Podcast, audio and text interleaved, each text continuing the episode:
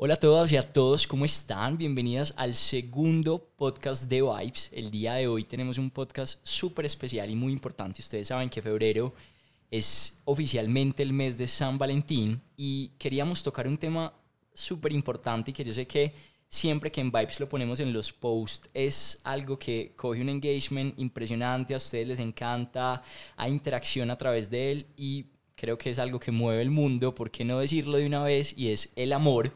Entonces vamos a estar hablando primero de la construcción del amor en general, de las tusas, de lo que está pasando, cómo se vive el amor en el 2021.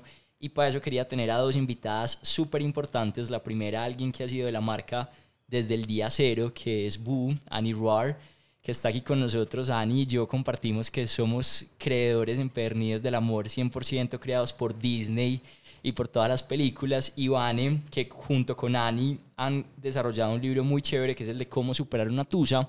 Así que niñas, no siendo más con esta breve introducción, preséntense y nos cuentan un poquito de ustedes. Bueno, yo soy Vanessa, eh, mucho gusto. Además de lo que dijo pues Esteban, de que sí, creamos juntas cómo superar una tusa, eh, yo soy publicista de profesión, también soy coach eh, cuántica, certificada en programación neurolingüística y meditación mindfulness y de ahí de todos esos conocimientos y de una tusa fue que salió la idea de crear un libro con una de mis mejores amigas, a quien considero una romántica empedernida como yo también y, ¿por qué no? Todos los románticos creo que tenemos un poquito de escuela de la vida en todo lo que es el amor. Bueno, y yo soy Ani, eh, amiga de Esteban de toda la vida literal. Soy diseñadora de modas, tengo un blog, me muevo en redes y pues toda la vida he sido amante de la escritura.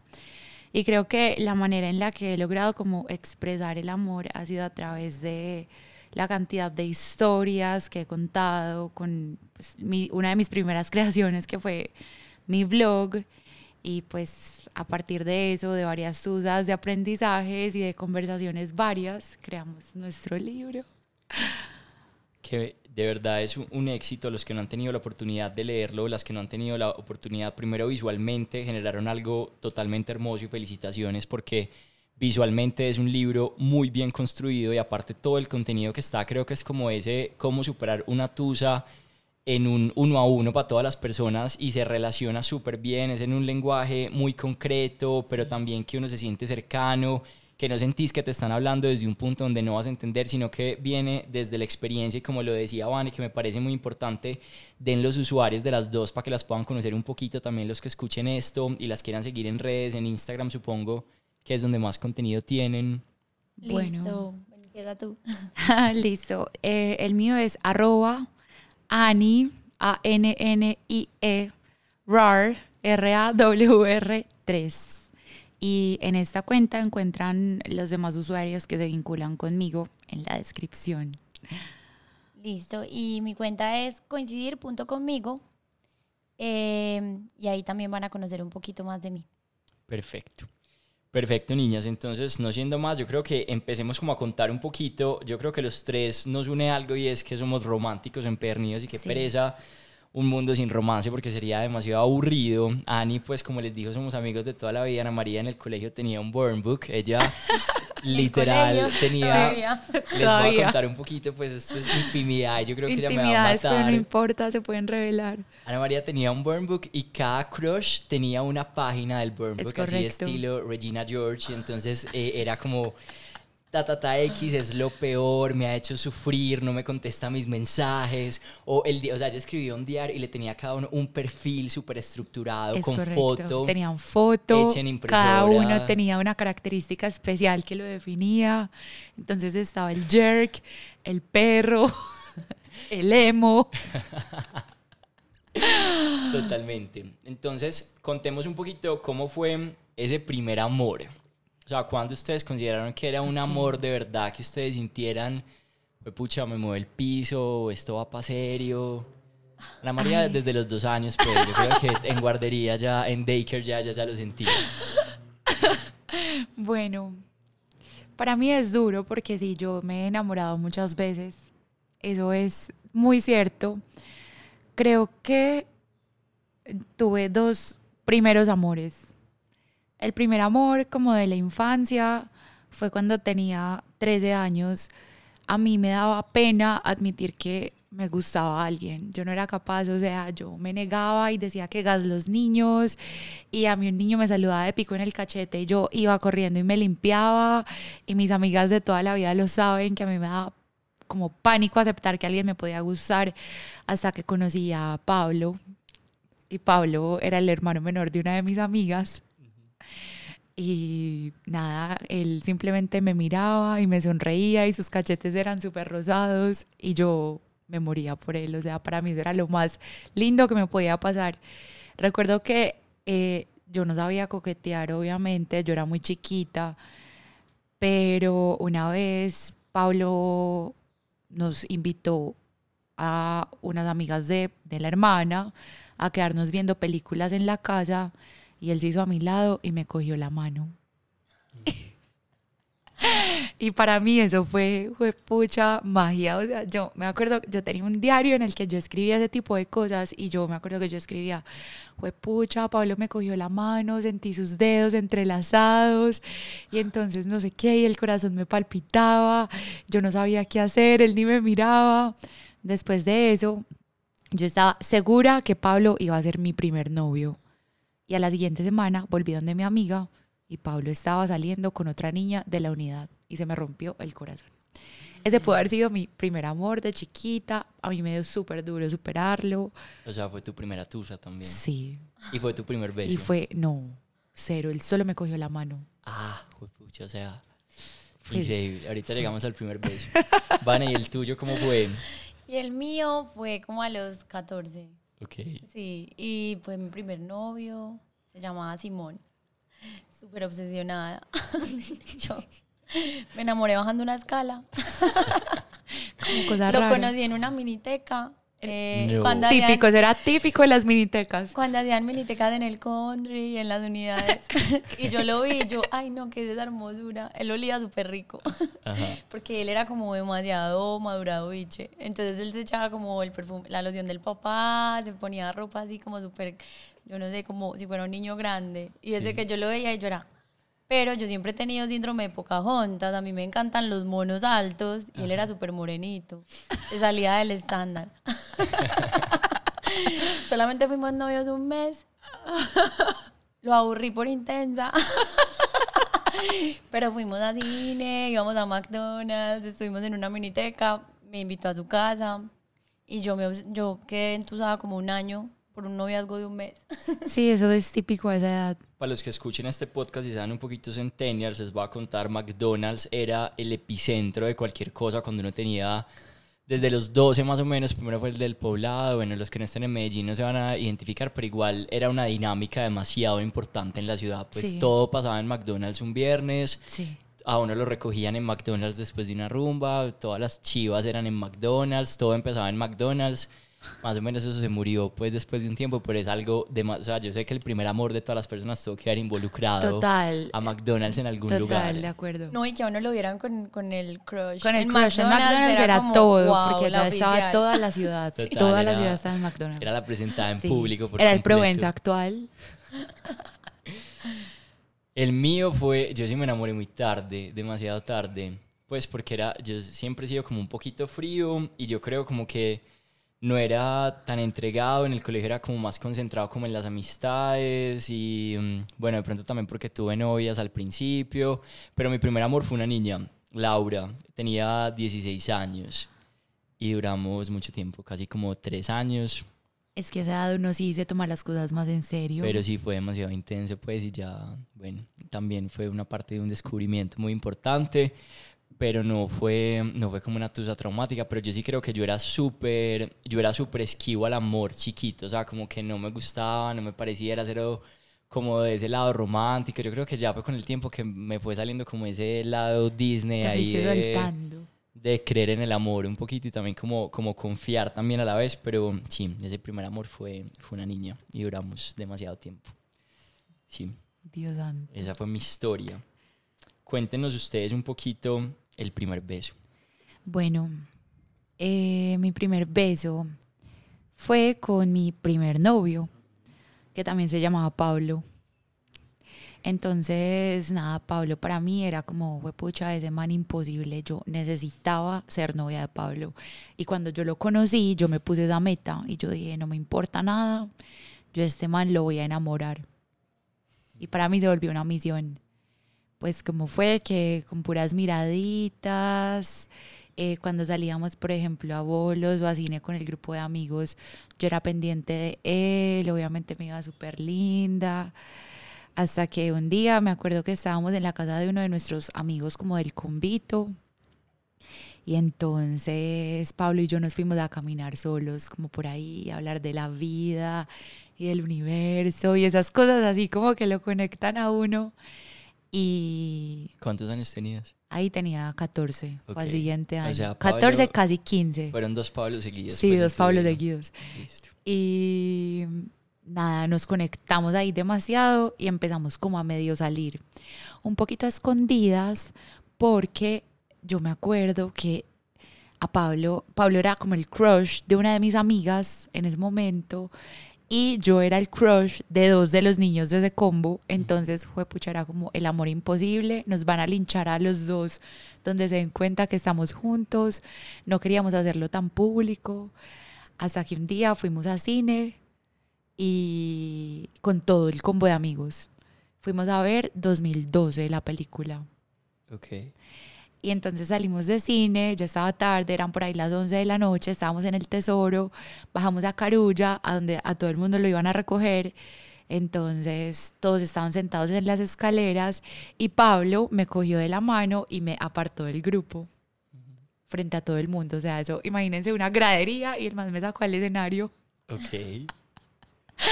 Y entonces me cogió la mano y me escribió en el brazo con el dedo, ¿quieres ser mi novia? Y yo lo miré y me reí y yo, ¿qué me estás diciendo? Y él me volvió a escribir, no me decía palabras y yo, no te entiendo, háblame. Y él era súper tímido. Ay, no. ¿Qué Y él-? Lo peor. Que, Yo que sí, ya te hubiera ya, borrado lo del ya, brazo, ya, pues me hubiera asustado, Sí, te hubiera total. dejado, ya. Y él- no quiero nada más. que si quieres ser mi novia. Y yo, jajaja, ja, ja, bobo. Obvio. Entonces él ahí llegó, se me acercó, él era más alto que yo, y me dio un beso en el cual no hubo ni un solo movimiento de labios.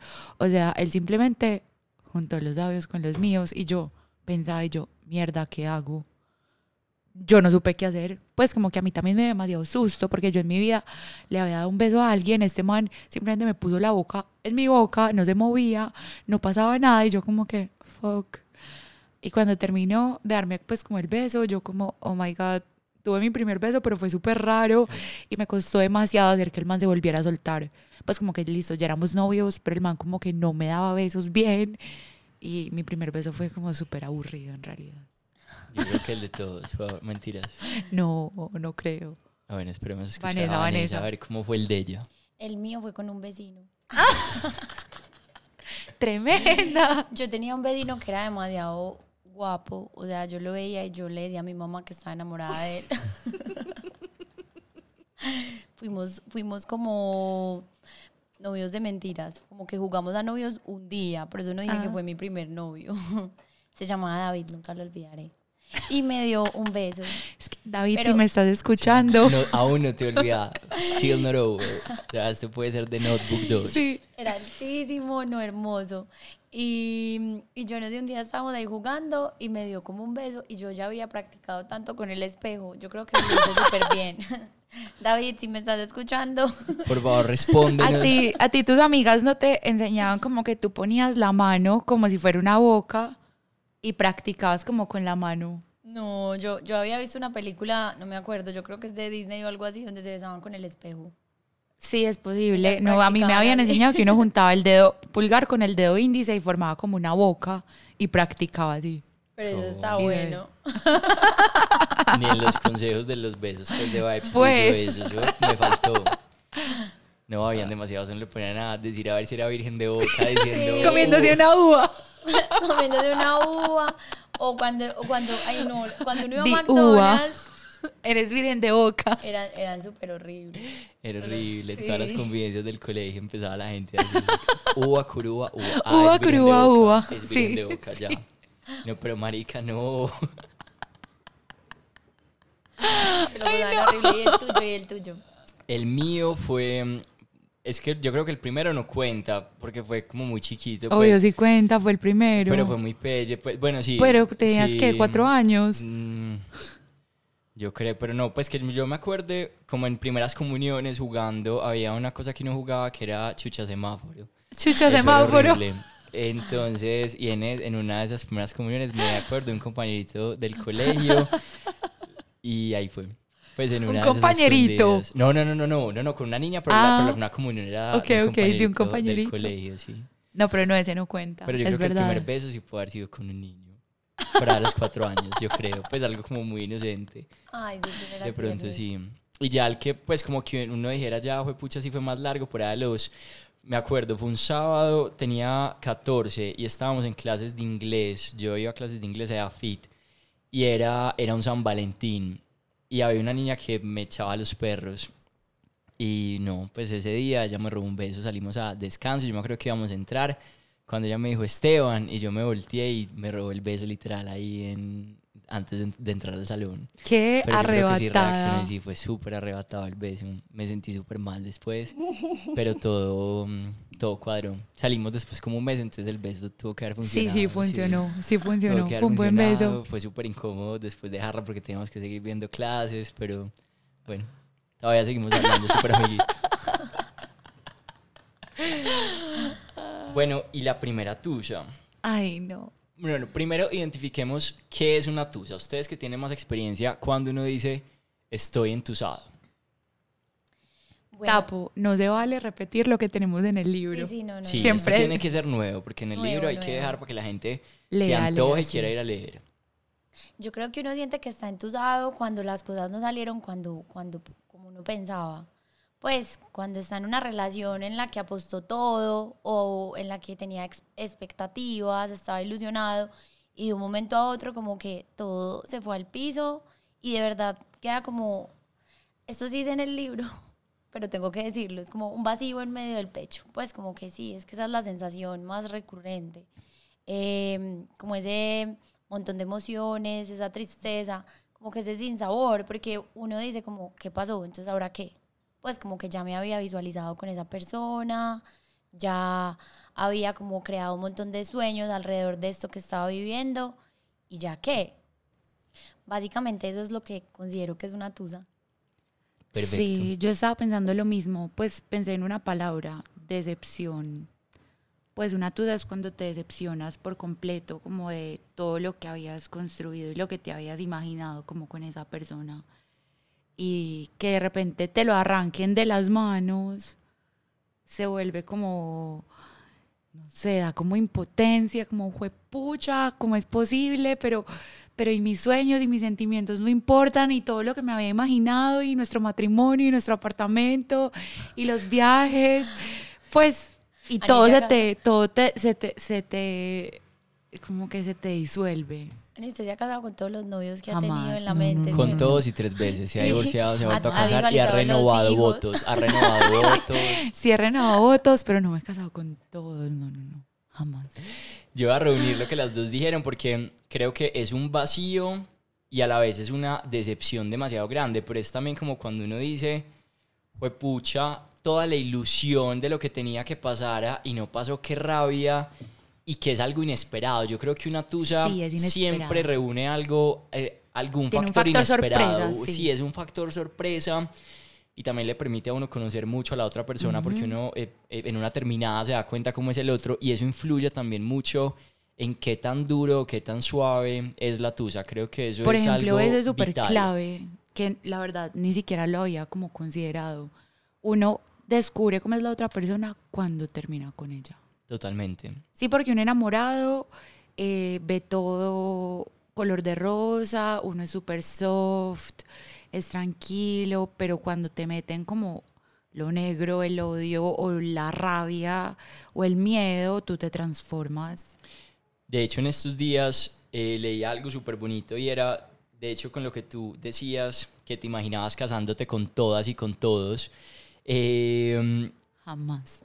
Pero sí, ella está mintiendo. Never. En este, mm, en este escrito que yo leía decía algo muy lindo, es como cuando tú te imaginas de una todo con una persona, te estás evitando ver los red flags de esa persona. O sea, De acuerdo, te ensegueces tanto y te creas tú unas mismas ex- eh, expectativas o un sueño al lado de esa persona que eliminas poder conocer esas red flags o esas cosas que verdaderamente no te van a gustar y que al final del día es lo que van a terminar haciéndolos separar o que las cosas no funcionen. Y eso es súper importante. Yo creo que a veces está bien creer en el amor y eso es súper importante, eh, ser romántico y tener eso claro porque es vital, pero también uno tiene que tener, no una precaución, pero sí tomar las cosas con calma. En donde Ser consciente. Ser consciente en saber encontrar a ese otro y que también yo creo que las relaciones son de tiempos y hay Total. tiempos en que hay, hay sincronías. Ajá. Y las sincronías donde las cosas confluyen, donde funcionan, uno puede valorar al otro, el otro también te puede valorar a ti y de pronto uno a veces está como tan desesperado o tiene como tan claro, pues pucha, es que yo quiero esto y me sueño esto y, y, y esta persona y uno empieza a ver como luces de eso en ese otro y uno se ilusiona impresionante, entonces uno dice, no, esta persona es, pues pucha, todo me gusta, todos lo hacemos lo mismo. Y resulta que es que los primeros 15 días a todo el mundo le gusta lo mismo. Total. Pues, De hecho, es una red flag que todo de la otra persona te guste. ajá. Pues como que uno tiene que aprender a identificar, y eso es un amor consciente, cuando algo no está como totalmente en congruencia con uno. Pues cuando algo no te gusta del todo de una persona, eso está bien, no importa. Pues como que es imposible encontrar a alguien tan perfecto. Y si tú lo ves tan perfecto es porque algo está mal. O sea, estás ciega. Es que más allá de todo, pues por más de que los tres seamos unos romanticones, hay que sacar en limpio que la idea del amor romántico que nos vendió Disney está súper mandada a recoger. O sea, por más románticos que seamos, nos tenemos que adaptar a la realidad y es entender que realmente, pues como que lo más sano es enamorarse muy conscientemente de la perfecta imperfección que tiene la otra persona. Entonces, Total. por eso dicen que las mejores amistades, eh, las mejores noviazgos o relaciones empiezan con una amistad, porque uno a los amigos los conoce. Uno con un amigo sabe cuándo está mal geniado, cuándo está bien, qué le gusta, qué no, lo conoce borracho, lo conoce sobrio, pues como que sabe demasiado sus luces y sus sombras y, perfec- y por eso es que de algún modo como que se puede establecer una relación duradera y estable a largo plazo. Pero cuando eh, de verdad como que nos dejamos enseguecer por el amor, mi papá tiene una frase súper tesa, el amor loco. dura poco.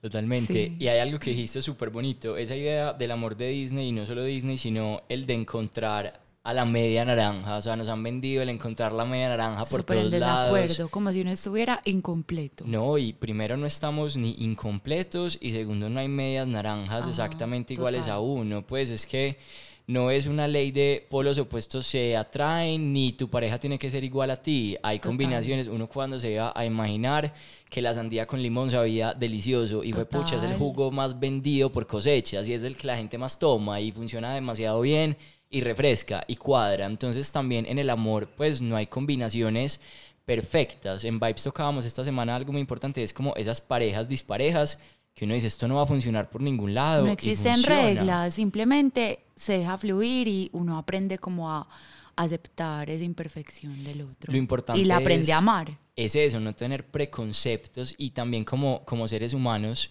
tener claro que las expectativas dañan muchas total, veces uf. todo. Tocaste un tema que me Sí. encanta. Contanos, contanos más de ese tema.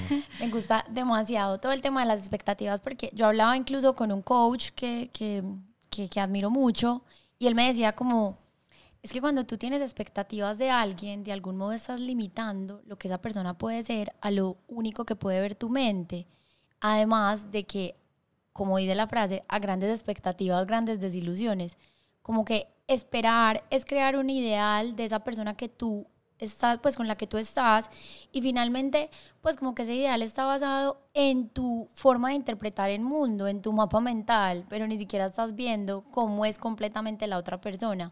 Entonces, para mí es como súper delicado. Yo pienso que lo más bonito en una relación es poder fluir y dejar que las cosas simplemente como que se vayan dando a medida que los dos como que van van permitiéndolo conociendo. y que el universo lo va como también eh, eh, pues como permitiendo eh, ser y así. Entonces como que cuando uno crea expectativas de verdad, como que se está haciendo a uno mismo el daño. Sí, A eso que dijo Vane, me pareció muy lindo. Un, en estos días subiste un apartado de un libro que se llama Milk and Sí. Honey.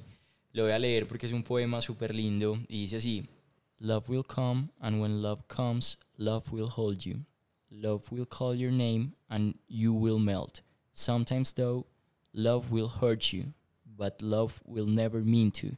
Love will play no games, cause love knows life has been hard enough already. Súper bonito porque el amor de alguna forma, el amor es como esa, yo lo pinto a veces un poquito como esa relación con la mamá, ¿o no? La relación con la mamá, y yo sé que muchos van a diferir y sé que hay relaciones muy difíciles, pero uno con los papás o con la mamá a veces pelea demasiado, pero yo siempre digo, es como un látex, uno lo puede estirar y estirar y eso vuelve y toma forma, y el amor de alguna forma no pierde. O sea, el amor sabe reconocer, sabe pasar procesos, el amor es paciente, el amor también es tolerante, el amor debe reconocer la admiración en el otro. Total. Todo amor, yo creo que uno cuando se enamora debe tener admiración en el otro, eso es lo más bonito, cuando uno no sabe admirar al otro, sino que uno le da miedo, y lo digo desde mi punto porque eso es lo que a mí más duro me ha pasado de pronto en las relaciones, ese ese duelo como de control y poder y también no, no ser capaz de admirar al otro porque te genera un miedo en qué es lo que el otro hace o qué es lo que el otro no está haciendo, sino esa di- dificultad de poderte conectar también con esa persona y poder decir, fue pucha, es una persona que es demasiado tesa, qué admiración todo lo que hace, eh, me encanta cómo nos podemos aportar, cómo nos podemos nutrir. Y empieza a ser es un duelo como de poderes, ya eso no es amor. Sí, es una competencia por quién Total. es mejor y en realidad siempre la otra persona va a tener algo que aportarte para crecer y, y de alguna manera van a ser un buen equipo. Así uno, no sé, tenga más talentos que el otro, pues y al final como que los talentos todos son tan diferentes que puede que tú seas el más duro con tu marca y tengas mil proyectos y seas el más emprendedor y trabajes impresionante y de pronto tu pareja, no sé, sea más pasiva, pero de pronto su talento es quererte bonito y quererte de verdad y ser el más paciente, el más receptivo, el más amoroso, el más pendiente, el más protector y yo pienso que eso también se vale y como que uno también puede admirar de, de diferentes maneras, como no solo en lo profesional, que a veces las personas como que se frustran con sus parejas como porque de pronto no están al mismo nivel profesional. Total, eso es algo, mira, ya Y que eso lo es puro tocaste, ego. Eso, eso es muy bonito. El ego es lo peor. Pues todos los seres humanos nos componemos de luz y ego. y Vane ahí me puede aportar porque es necesario. Eh, el ego al final del día es miedo, pero el ego también nos... El miedo es un motor de alguna forma. Lo que pasa es que uno tiene que estar como eh, en un balance. Pero eso que tú decías es muy importante porque uno no siempre nos han educado como la pareja tiene que estar a tu mismo nivel, Ajá, tienen que estar no. eh, en el mismo lugar. Y es que el mismo lugar, ¿qué es para ti? ¿Qué es para el otro? total. Cuando tú decías, es que, y me pasa, a tu marca le va súper bien, sos muy teso, haces 10 mil cosas, y yo se lo explicaba una vez a una pareja, yo tengo algo en, yo madrugo por inercia, o sea, yo no madrugo porque diga tengo que hacer plata o, o, o, o- o tengo que hacer esto otro, yo madrugo porque siempre he sido madrugador y sin trabajar trabajo en los proyectos, siempre estoy viendo qué hago, soy inquieto, soy hiperactivo y fui diagnosticado desde muy chiquito con TDAH y eso antes lo volqué, gracias a Dios, a un psicólogo súper bueno que tuve como me enseñó a no tenerme que medicar, sino antes toda esa energía que tenía y esa, esa capacidad de multitasking, como hacer 10.000 cosas a la vez. Total. Y yo le decía a esta pareja, mira, yo tengo la capacidad de montar un emporio, pues, y, y puede que lo haga, puede que no, pero es algo como en energía, no es porque yo diga eh, cuánta plata quiero o que no, sino que esto es como, pues yo sueño en tú tu grande tiempo. y así invierto mi tiempo, pero eso no significa que la pareja que esté al lado mío tenga que hacer lo mismo Total. o que, o que tengamos que estar en el mismo nivel o que las cuentas bancarias tengan que ser exactamente iguales. Total. Porque al final del día, y hay algo que yo he aprendido del matrimonio de mis papás, que es un matrimonio súper chévere, la, una relación es para compartir y es un equipo. Y qué pelle cuando uno está como, me debes esto, no tenés esto. Total. eh, yo sí puedo ir a este viaje, pero ah, entonces yo te presto esta plata porque pues es... No, es que eso en un equipo se van complementando. Cuando uno está cansado, el otro le ayuda. Y viceversa. No, y uno no siempre tiene, no, no siempre todas las vacas son gordas y también hay Total. vacas flacas y también hay épocas donde uno pasa por periodos difíciles y, y, y- y no todo negocio siempre está prosperando, también hay épocas de, de declive o si el otro está en un trabajo y está en una empresa hay momentos eh, estresantes, hay momentos donde de pronto necesitan tomar periodos eh, alejados de sus trabajos y pensar o, o concentrarse en ellos. Y lo más bonito yo creo que uno puede tener es poder entender eso en el otro y saber los tiempos del otro. afrontarlo, o sea, no desechar la relación porque no está como empezó al Claro. principio. Como que yo pienso que hoy en día el amor es tan frágil porque la gente no... Yo no hoy en resiste y no día lucha. Hablemos de eso, porque eso es muy importante. ¿Qué pasa con el amor hoy en día o en el 2021, 2020? O mejor pongámoslo, ¿qué pasa con el amor en una era dominada por las redes sociales? Porque yo creo que se nos olvidó respetar silencios, espacios y la privacidad. Total. Ya queremos tener todo del otro, saber todo del otro, conocer qué hace el otro a cada momento. Pucha, yo a veces digo qué rico volver a solo tener un teléfono. Pues cuando era un teléfono para toda la casa y tenían que llamarse una vez al día y ya. Y habían menos decepciones, menos tusas, menos engaños, pasaban más buenos, se querían más, disfrutaban más los momentos juntos. Ahora un momento juntos, entonces todo tiene que ser demasiado mágico, todo tiene que ser ese factor wow, Todo tiene que ser registrado. todo tiene que ser A registrado. mí eso me pasa demasiado, pues, y es hasta inconsciente y me prometí trabajarlo. Como que a mí me encanta la imagen, o sea, para mí es divertido registrar mis momentos, como que yo no lo hago porque, ay, le voy a mostrar a mis followers que estoy haciendo el día de hoy. No, a mí me parece divertido, pues literal. Pero yo pienso que a veces uno deja de en serio disfrutar el momento por tener que estar tomando la foto más linda en el, en el spot más lindo o haciendo esa foto de referencia de una pareja hermosa para que nos veamos hermosos. Y yo pienso que, de hecho, esa es, esa es una conversación que tuve en estos días con mi novio y él me decía, novia, no todo tiene que ser perfecto. Pues, o sea, uno a quién le tiene que demostrar por Dios que la relación es perfecta. A nadie.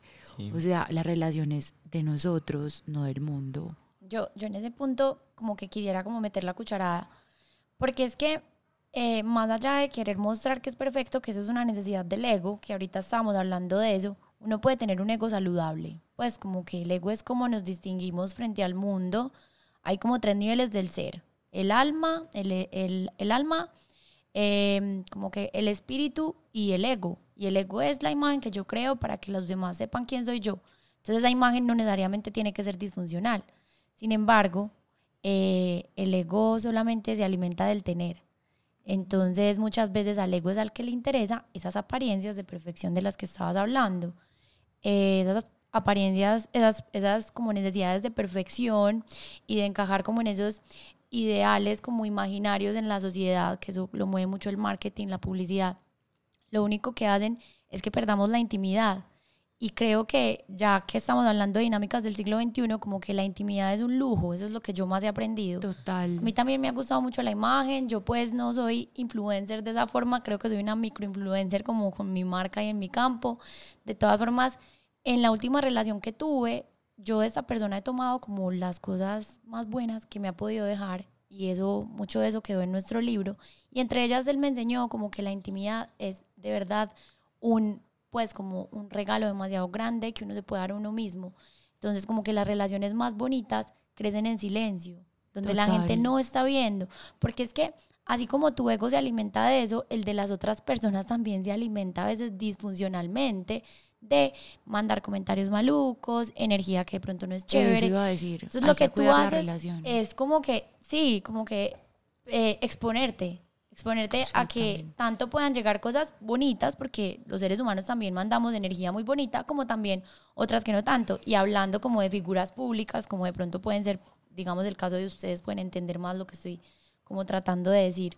Entonces creo que sí, hay una frase muy linda y es las cosas más lindas crecen en silencio. Demasiado linda esa frase, me encanta. Me de verdad encanta. que... Y voy a, ahí que lo tocas, voy a hacer un paralelo porque mm, Ani, yo hace más de un año vengo en un proceso como de ir dejando más y más mis redes y ellas lo han visto. Y también ha sido un proceso como de, yo ya no estoy tanto en redes, pero seguimos siendo amigos, nos conocimos en este medio. Y hay algo que dijiste y es, la intimidad es un lujo. Y a mí me encanta el lujo. Y yo me di cuenta que el lujo más grande que yo me podía dar en mi vida no era un bolso, no eran unos zapatos, era volver a ser privado, era volver a levantarme sin necesidad de tener que documentar un día a día, sin necesidad de poner quién estaba a mi alrededor, yo con quién salía, yo qué hacía. No solo por mí, sino también porque esas cosas bonitas que le pasan a uno no deben ser para demostrarle al otro, sino que es que son para vos, pues eso que vos has logrado chévere, eso que vos tenés, esa persona que está al lado tuyo, eso es una cosa que vos tenés que ir construyendo, aparte porque, como veníamos diciendo, el amor pasa por tantos caminos, es una carretera que a veces es tapada, a veces es descubierta, a veces va en rieles y anda mejor, a veces tiene huecos, cuando uno le empieza a documentar, y lo digo por experiencia porque me pasó, vivir eso expuesto a los ojos de otras personas, lo vuelve a uno tan dependiente y a la vez lo aleja tanto de eso que lo juntó a esa persona que uno se le olvida porque está con esa persona y uno se le olvida quién es uno mismo. Uno pierde como esa noción de, mm, de estabilidad, todo todo está entregado para que el otro decida si vos estás bien o estás mal, si funcionan o si no funcionan. También muchas veces las marcas quieren como que, pucha, es que son la pareja de moda y a veces nosotros en Vibes por ver algo, pues por ver una pareja linda, también caemos como en eso y obviamente después terminan, pero yo de, de todo este proceso yo siempre les digo como lo que se sientan en comodidad y lo que ustedes crean, porque obviamente cuando uno empieza a tener que estar viviendo desde una superficie y exponiendo su relación a un lado superficial, vos no sabes qué comentario va a llegar, qué pueda pasar. Hay algo también muy chévere, y tú también lo decías, yo creo que es de grandes reconocer los aprendizajes en cada relación. Y uno de los aprendizajes eh, más bonitos que yo también tuve, y yo creo que a veces se nos olvidan, es como todos tenemos un pasado, y ese pasado está, vos no lo puedes borrar, ni te puede hacer culpable pero también somos dueños de un presente y hay un futuro que uno no sabe qué va a pasar, pero pues 10.000 cosas se pueden construir, pero el pasado de lo que vos has vivido no tiene por qué definir las cosas nuevas. Y yo siempre he sido alguien que a mí me pueden hablar mal de una persona y yo digo, pero yo por qué voy a conocer a esa persona a través de los ojos de un tercero? Pues total, eso sucede mucho. Tercerizamos en esa total. Y sobre todo yo creo que en Medellín y en el nicho que nosotros estamos es como, pucha, estoy saliendo con esta persona comienzan los comentarios. Este salió con esta, le pasó no sé qué. Y nunca hay nada bueno que decir con alguien. Yo creo que a veces los paisas tenemos eso. Somos una cultura muy linda, pero el paisa también tiene eso como. Mm, mm". Pues si vos ya viste que, o ya te diste cuenta, o ya te contaron, entonces uno se empieza como a abrumar. Y yo digo, pucha, ya Pierdes oportunidades por dejarte llevar por los comentarios de los demás, en lugar de pues todo el mundo es distinto con todas las personas. Entonces puede que a ti no te haya funcionado con, un, con una persona, pero a esta otra persona sí le puede encajar mejor.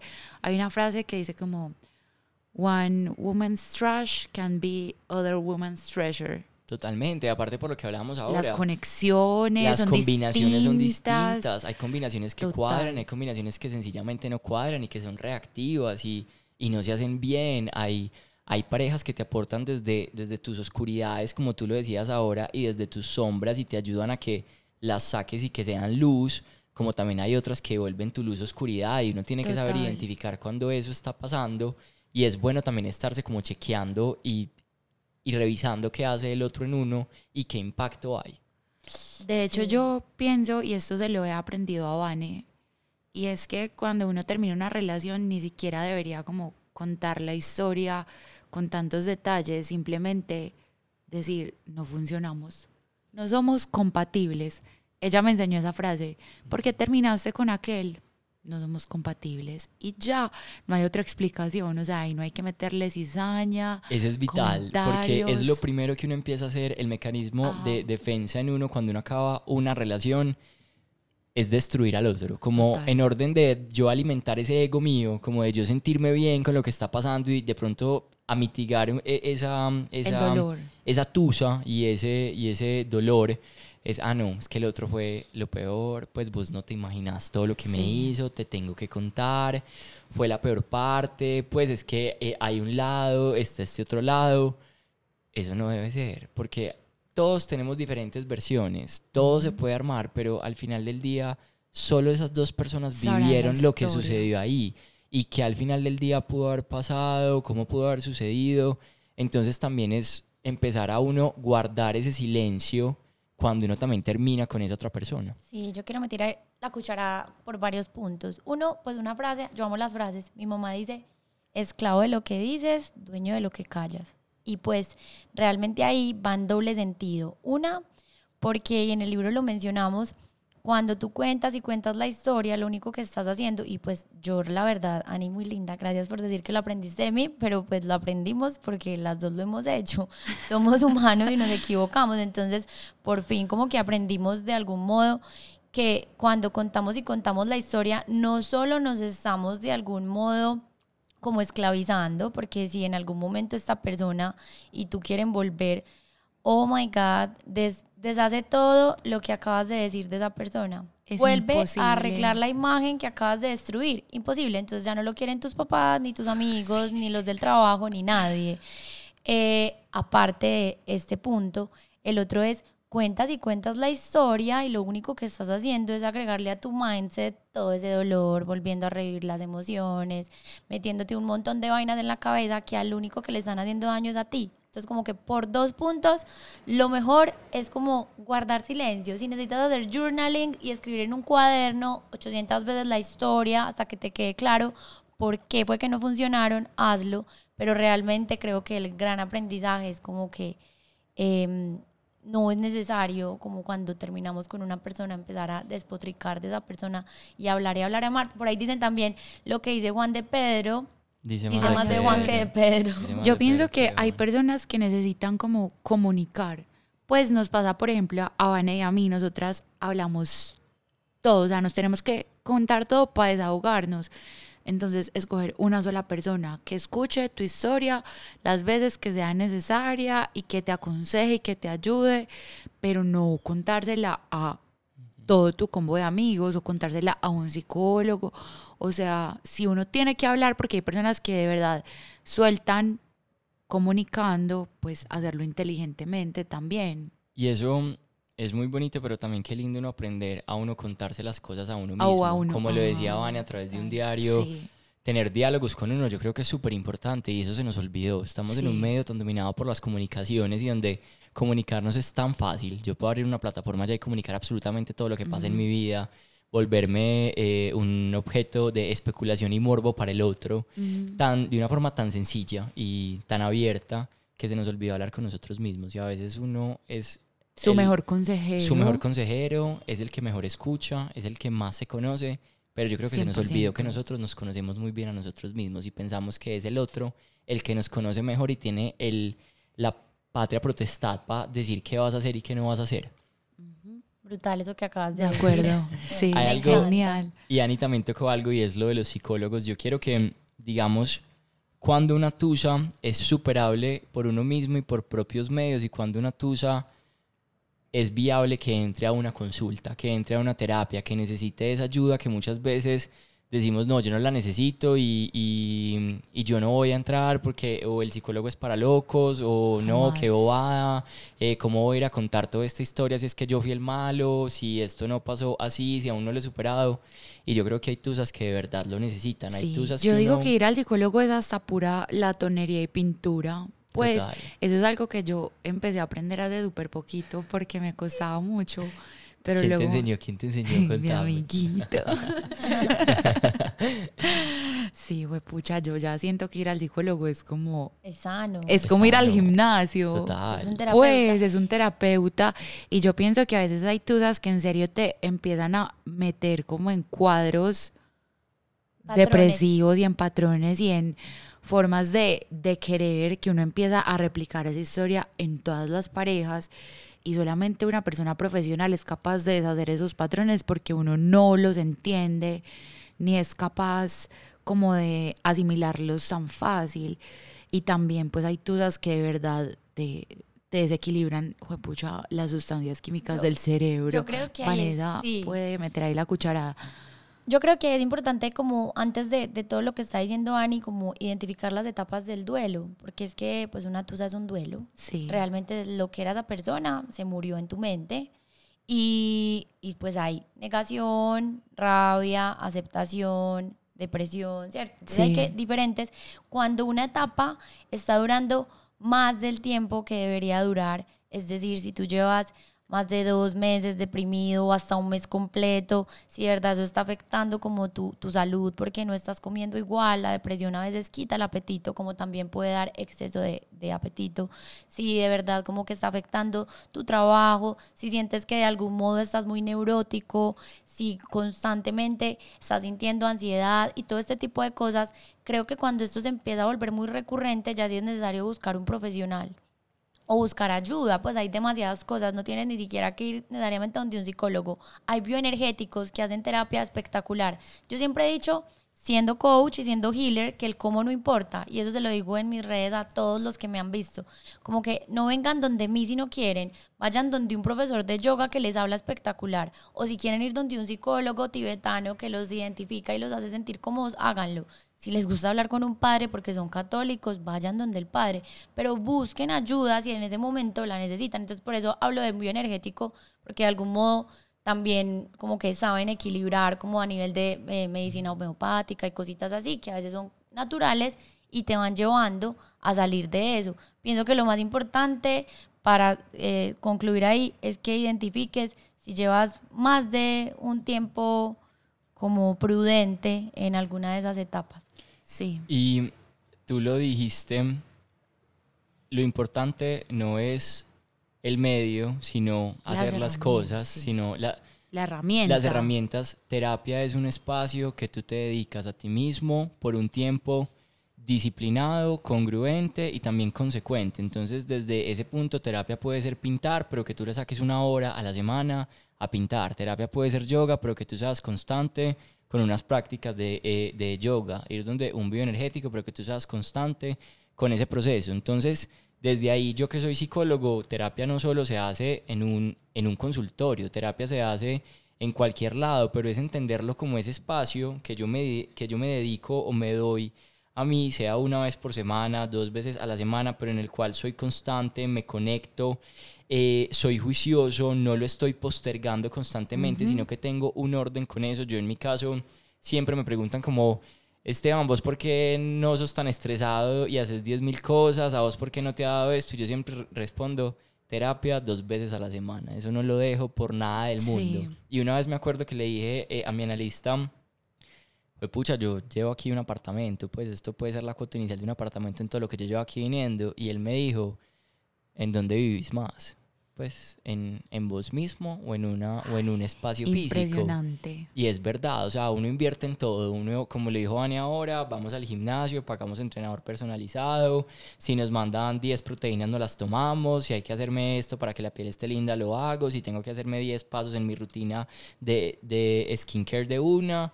Pero cuando se ¿Cómo no trata vas a invertir en tu cabeza? uno, o sea, no, no, no puedo invertir, eso está súper Sí, costoso. eh, y también él me decía, mi analista, porque yo le dije una vez como yo creo que voy a tener que parar porque no me da. Y él me dijo, tenga muy claro que usted si este dinero no lo invierte acá, no lo va a invertir en otra cosa. O sea, se le va a perder, se le va a volver plata de bolsillo. Y yo hice el ejercicio porque yo he dejado, yo me hago análisis y yo he dejado análisis ya como en tres momentos y por rebeldías, como por decir, no, esto no me está sirviendo, que es esta gastadera.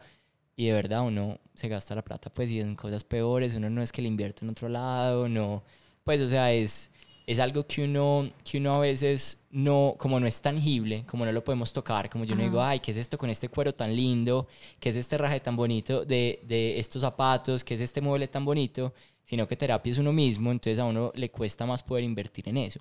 Pero es súper importante que eso esté ahí claro y yo creo que cualquier tusa, desde que al final del día a ti te esté imposibilitando vivir o tu estado de tranquilidad debe ser llevada a una terapia y Sí, debes buscar 100%. cómo Pues y la cabeza es el centro de todo. O sea, si tú no estás bien emocionalmente, no vas a estar bien en nada. Total. ¿Y ustedes creen que un clavo saca otro clavo? Sí, yo pienso que un clavo sí puede sacar otro clavo.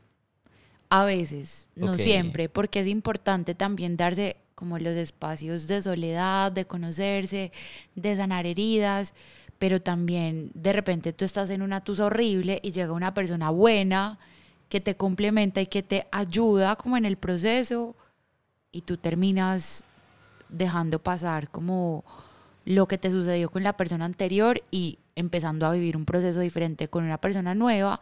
Y, y, pienso que no está mal siempre y cuando uno sí trabaje como sus vainas internas.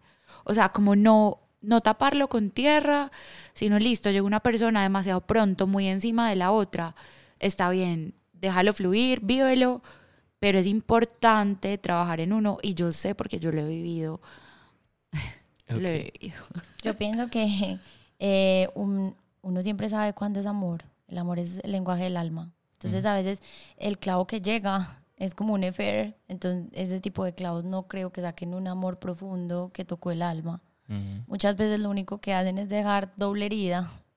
Y también creo que es muy irresponsable emocionalmente andar por ahí como ilusionando personas cuando tu corazón todavía no ha sanado y tú no sé, lo estás besando o estás con esa otra persona nueva y todavía piensas en la persona pasada. Pues como sí, es que, depende. Pues como que pueden ocurrir muchas. Vane dijo algo muy importante. A veces un clavo genera más herida. Sí. Y uno, uno a veces del momento, a ver, uno a veces es como hothead, es como pucha, demasiado caliente, entonces no. Eh, este, este man divino en la rumba y este hijo de puta me acabo de terminar, quiero acabar las cosas, se lo voy Siento a que en esa situación horrible no funciona. Y uno tiene que identificar eso. Sí, hay que saber identificar la situación en la que el clavo está sacando al otro. Como que hay momentos, pues un momento así como de, de, rumba y de locura, pues no, no funciona. Pero a veces simplemente, pues no sé, terminaste con tu novio y a la semana de repente te empezó a hablar cualquier man X, conectaron, fue pucha y ya, y las cosas se desenvolvieron. ¿Por qué no? Pues es que depende. Yo creo que es un tema que es de donde hay múltiples opiniones. Yo en particular Esteban Zapata, porque me ha pasado muchas veces, yo he comprobado que nunca, en ninguna etapa, un clavo saca otro clavo. Definitivamente, para que, para que otro clavo entre, ya tiene que haber salido el otro. Pues no es de no es de que uno saque al otro, no, porque uno tiene que haber solucionado qué pasó en esa otra relación, haber absorbido los aprendizajes, lo que uno aprendió con esa persona, qué vivió, qué impactó en uno y ya después yo creo que uno sí está dispuesto a que llegue como ese otro, como ese otro sujeto. Lo que pasa es que hay tusas que uno empieza antes de que acaben las relaciones. Uf, sí, eso es súper real. Sí. uno muchas veces. Uno lo presiente y la relación ya está deteriorada, pero no quiere seguir luchando y entonces se aguanta cosas que no se debería aguantar y permite que el otro pues sobrepase tus límites y tú en el fondo y, lloras. Y hay noches en las que lloras y no entiendes por qué lloras, estás haciendo el duelo.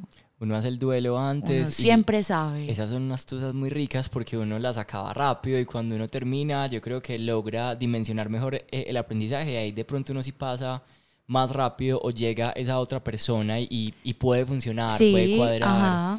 Es un, es un nuevo comienzo rico. De acuerdo. Es muy importante, yo creo que no siempre estar buscando como el paraíso perdido, porque uno muchas veces está buscando ese paraíso perdido en otras relaciones y, y lo tocábamos ahora como qué me hace falta a mí y creo que lo quiero es encontrar en el otro. O qué vacío tengo yo y quiero que el otro me lo llene y quiero que el otro me lo llene. Pues pucha, eso es lo peor que uno o puede sea, una hacer. persona no está para llenarte tus vacíos, está para acompañarte y ya. O sea, él hace parte de tu vida, pero no es tu vida, ni es tu interior, ni es tus problemas, ni es tus vacíos, ni es tus líos internos. Yo creo que la frase es, a uno nunca una persona está diseñada para que lo llene. Eso no, o sea, ese no es el concepto de un otro o de una pareja en la vida de uno, no es que te llene. De hecho, a veces uno cuando lo llenan mucho se hostiga, pues hay gente como tan llenadora que uno termina hostigado, que uno no quiere más de ese de ese ser humano al lado de uno, entonces también es como identificar que uno no puede estar es buscando Hay que saber también dosificar el amor. Total. Total. Que es bien duro para los románticos, Es lo más difícil. lo más duro pero uno lo aprende. y uno, lo aprende, sí. sí. uno lo aprende a patadas, pero también es válido porque uno también cree como, es que yo porque tengo que dosificar el amor, entonces ya eso es que el otro no es una buena persona. Ni lo quiere recibir. Ni lo quiere recibir. No, es como cuando le echas más agüita de la cuenta a una matica. Total, se muere. Se muere. Y también es válido que exista, yo creo que las películas más ricas, y en mi caso son las de suspenso, porque siempre hay un vilo, a uno lo mantienen como en una línea donde uno conoce al otro, pero también hay, hay un misterio y hay algo que uno, Intriga. que uno le intriga de ese otro y es rico. Es una intriga sana porque también hay otra intriga que a veces causa como una adicción y es este otro es tan indescifrable que fue pucha, lo quiero conocer más o lo quiero sanar, lo quiero cambiar. Si él es una persona súper parca, lo voy a volver a alguien súper, súper, súper abierto, súper extrovertido uno nunca va a cambiar a otra persona. Eso es imposible que eso pase. Imposible. La Y gente eso es- cambia porque quiere. La gente cambia porque quiere. No, cambiar. total. Y a veces uno también tiene que entender que Uno ese- no vino a salvar a alguien. uno no vino a salvar a alguien. Y eso es uno, uno tiene a veces un gen de Cruz Roja, juepucha, de que uno cree que es la OMS, uno cree que es una ONU, mejor dicho, donde uno llega a salvar al otro, uno identifica. Y eso me pasó a mí, por ejemplo, cuando estudiaba psicología, no, uno veía los problemas del otro, uno decía, juepucha, yo le puedo ayudar. ¿Cómo no lo ves? No, o sea, uno no vino a salvar a nadie, ni uno vino a ser terapeuta de nadie. Las cosas pasan y hay momentos, y como les dije ahora, hay sincronías y hay relaciones que se encuentran y uno se encuentra con esa persona, funciona, todo cuadra, encaja y uno empieza a poder construir y las cosas se van dando. If it doesn't fit, don't force it. Porque después acaba, acaba mal. Hablemos de un tema que fue en la interacción que hicimos con Vibes, creo que fue un viernes, bueno, con San Valentín, y hablaban mucho del el ghosting. El ghosting es ese término, yo creo que está de moda y que acompaña esas relaciones en el siglo XXI y en la era mm, de las, de las redes sociales. ¿Qué opinan ustedes del ghosting? Siento que es la falta de coraje y de carácter más grande del mundo. De huevas, es la Sí. falta de huevas. Les faltan huevas. No, y a las viejas también. Y pueden ser lado viejas. lado, total. Sí, les faltan huevas a cualquiera de los dos. Sí, yo pienso que cuando tú estás con alguien, eres responsable emocionalmente de esa persona. Y si a ti simplemente no te están cuadrando las cosas, no te sientes cómodo, no está bien, no estás bien con esa persona, lo más importante es que se lo hagas saber, porque primero nadie está obligado a que le guste a alguien. Pero cuando te involucras con esa persona, ya tienes como su corazón y sus sentimientos como en tu cuidado, en tus manos, como te vas a desaparecer y vas a lanzar eso como a la mierda, literal. O sea, eso es, eso es pura responsabilidad afectiva. Ser capaz de lastimar lo menos posible al otro, tratar de explicarle que simplemente no te estás sintiendo bien y que obviamente uno no está obligado a estar con nadie.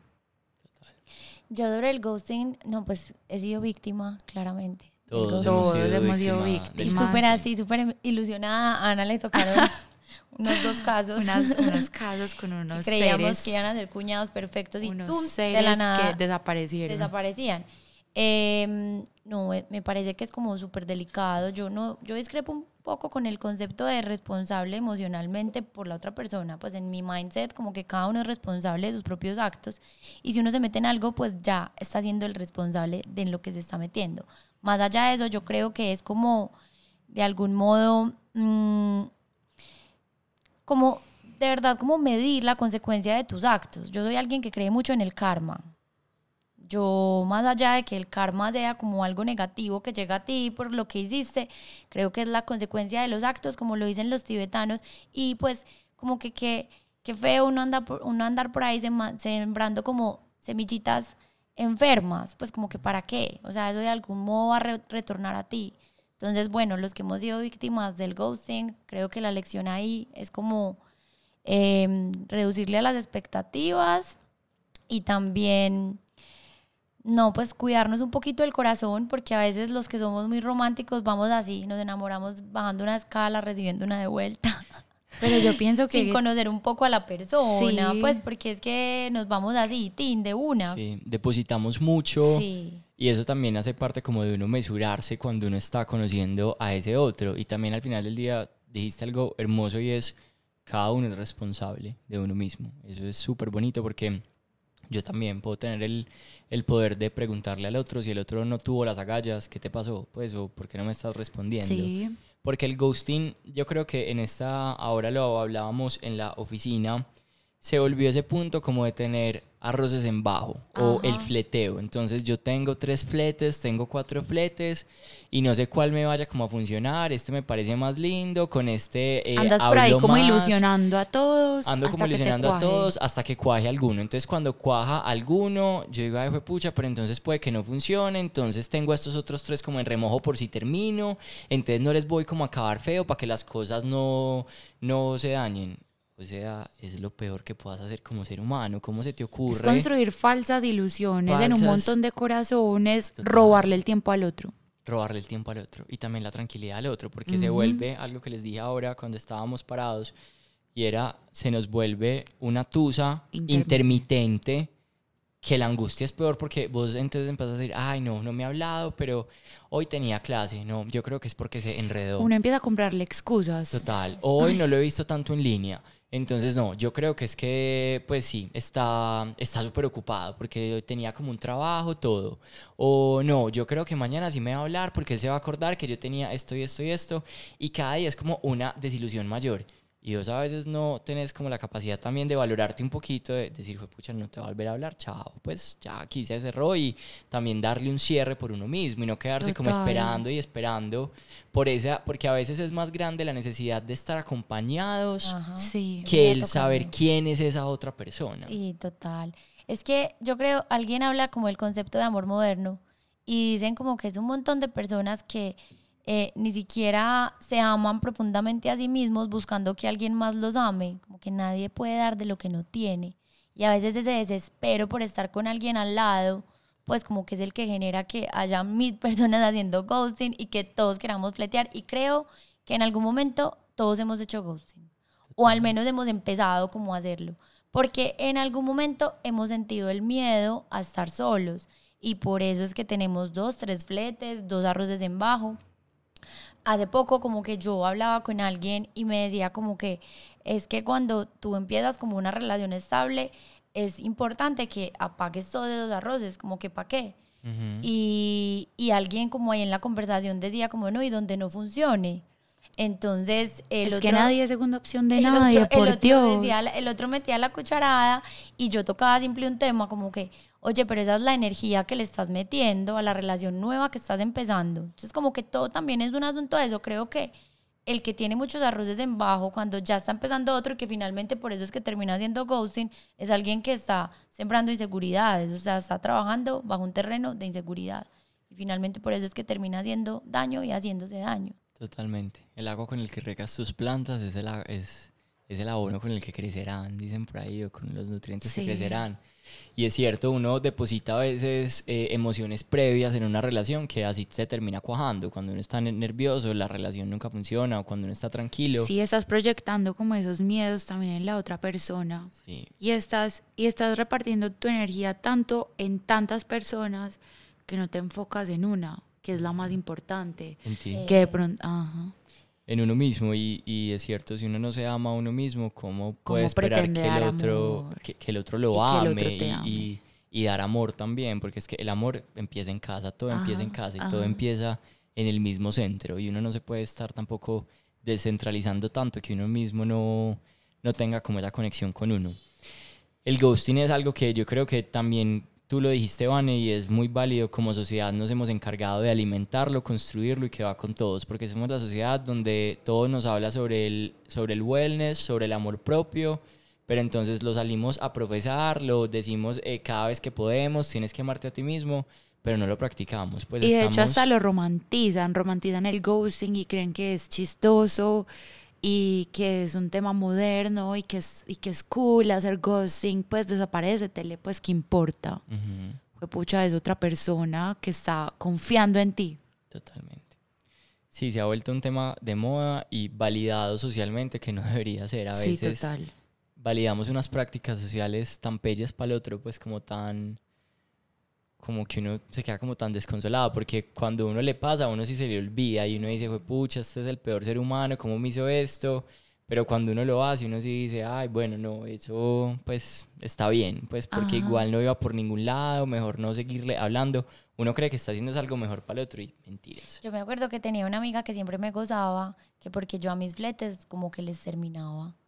Pues, pero si yo ya sentía que no estábamos Yo soy igual. conectando, yo les era muy Total. honesta y les decía como, oye, eh, fulanito, mira, lo que pasa es que la verdad quiero ser muy honesta contigo, esto y esto y esto. Y ella me decía, sos demasiado mañez, aparecetele y ya. Creo Sí. que eso fue hace muchos años. Sí. Y creo que ahí fue cuando empezó tanto como esas dinámicas. No, uno tiene que tener esas agallas. Yo también digo lo mismo. Yo así se rían de mí, pues puedo parecer, porque obviamente la gente ya lo ve a uno es como el raro. O sea, ya Sí, uno como, queda "Ay, pues, yo no es quería que, nada contigo, estábamos pues, no éramos saliendo. nada". No, güey, pucha, pues algo tuvo que haber ahí porque hubieron citas, porque hubieron habladas, porque hubieron conocimientos y porque hu- hubo un beso o algo. Entonces yo de mi parte prefiero quedar tranquilo. Yo no quiero nada más con vos. Y pues, cerrar ciclos. y cerrar ciclos. ciclos. Es hasta por bien propio, por Sí, beneficio de uno. Es- total. qué rico que los que y las que escuchen este podcast entiendan que a veces hay cosas que uno no las hace por el otro, sino por uno mismo y que es mejor y que es más válido, que es demasiado necesario, que eso es súper importante. Bueno, yo creo que ya vamos cerrando un poquito, que esto se nos fue larguito. Bastante. Totalmente. Lo importante al final del día, y creo que eso nos queda súper claro, uno, todo empieza en uno. Y de ahí se derivan las cosas. Cuando uno quiere atraer cosas positivas, eso funciona. Cuando uno está sano con uno mismo y uno está tranquilo, el amor llega de esa forma. Cuando uno está intranquilo, llega un amor intranquilo y un amor difícil. Uno también a veces repite patrones y uno tiene que estar revisando cuando está repitiendo un patrón y pues fue pucha Sí. Eh, que te pase una vez, bueno, revisémoslo. Dos veces, mm, raro, pero ya tres veces, cuatro veces, hay un problema es con uno que uno tiene que estar ahí también. Es demasiado importante construirse uno mismo todo el tiempo. Uno es una construcción, una, una evolución, y la evolución no siempre tiene que ser en progresar, sino que la evolución es, uno también cambia y todos los seres humanos cambiamos y migramos eh, a otros puntos, nos transforman eh, los pensamientos y lo que creemos de una cosa u otra, y es válido. Sí, totalmente. Yo siempre he dicho eso, como que uno siempre va a hacer como su mejor inversión y, y pues y el amor más grande de su vida. Debe ser uno. es la más grande coincidencia y por eso como que todo lo que puedas hacer en torno a cuidar ese hogar que eres tú mismo, a de algún modo como que crecer como persona, limpiar patrones, darte como esos espacios, pues va a ser como lo mejor que te puedas dar en la vida. Uno es la persona más importante de su vida. Sí, porque es la única que lo acompaña desde que nace hasta que deja Se este plano físico. Totalmente, totalmente. Y también uno tiene que tener, yo creo que hay una frase que yo tengo al lado de la cama y es, uno lo pueden, uno puede sufrir diez mil veces, pero al final del día tener un corazón abierto es lo más importante. Y cuando uno vive las cosas desde el amor, no solo por tener a una pareja, sino hacer las cosas, todo propósito en la vida tenga un amor o esa misión con lo que vos haces todo esté desde el corazón, también las cosas pasan diferentes. Y eso creo que ojalá muchos lo aprendamos y también lo tengamos súper claro. Niñas, muchas, muchas gracias por este espacio, de verdad Ay, que un ay, honor Gracias por invitarme. y un gusto tenerlas acá, qué Me conversación tan rica. Que- Deliciosa. que se repita, ¿eh? Eh. Por supuesto, porque es un tema del cual podemos hablar y hablar y hablar y creo que siempre también se va a transformar. va a Podríamos migrar. quedarnos otras tres horas hablando. Creo que como seres humanos y como raza humana tenemos un aprendizaje y es esas construcciones sociales y ese convivir con el otro. Entonces es algo que va a estar pasando siempre, que no es un tema cerrado y que yo creo que nadie tiene la respuesta, pero lo importante sí es estar pendiente y también estarlo como analizando. Entonces no, demasiado rico. Muchas gracias, espero que a ustedes les haya encantado, que les haya gustado, también si nos pueden comentar qué pensaron. Eh, tendremos posts interactivos acerca de este podcast donde también las queremos y los queremos eh, escuchar. Y bueno, ¿por qué no? Que les haya llegado también este podcast al corazón y a la mente y que también empecemos como a reevaluar los muchos puntos y a transformar esa, esa noción que tenemos del amor y la forma en cómo la estamos viviendo. O si estamos súper bien, pues qué rico mantenerla y poderla también difundir a otros. Gracias. Gracias. Besos pues, que estén súper bien, abrazos, chao. Mua.